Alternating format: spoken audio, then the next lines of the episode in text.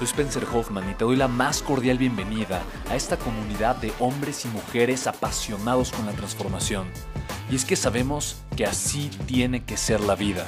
Habiendo tantos con la mente confundida y plomo en el corazón, desperdiciando su potencial y dejando su vida para después, para nunca, sabemos que tenemos que hacer algo.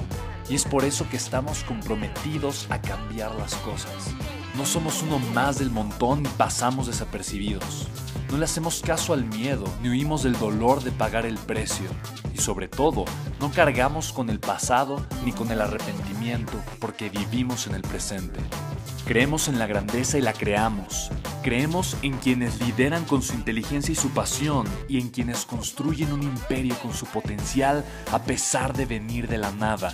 Aquellos que podemos llamar imprescindibles porque sabemos que ser uno de ellos es cambiar al mundo y dedicar la única vida que tenemos a construir un legado.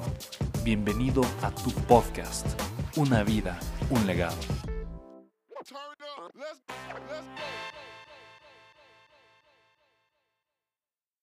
Porque el riesgo es justo eso, lo que no depende de ti.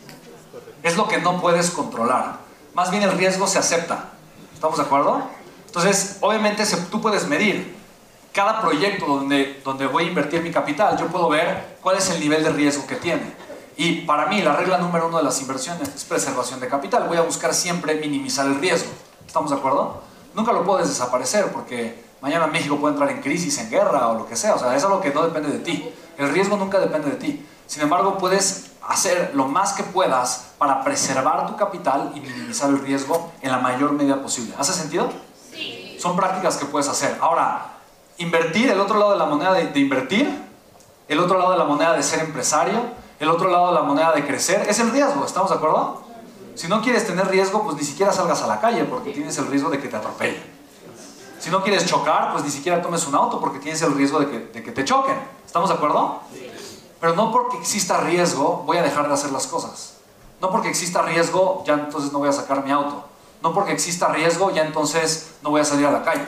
No porque exista riesgo de que me rompan el corazón, ya entonces no me voy a enamorar. ¿Sí me explico?